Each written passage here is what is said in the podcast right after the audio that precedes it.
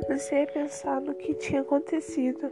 É, como disse, a praia é meio selvagem, então pensei que seria um assassinato, pois lá também tinha uma coluna vertebral de um grande peixe, talvez um tubarão.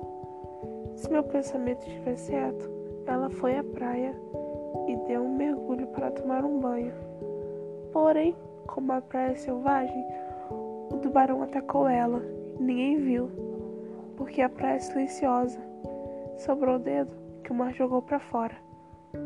E assim cheguei à conclusão que ela talvez não tenha medo, pois com certeza ela sabia, alguém teria falado, que a praia era bem silenciosa e não tinha ninguém.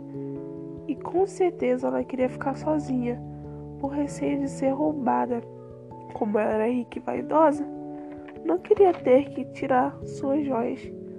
Mas infelizmente aconteceu isso.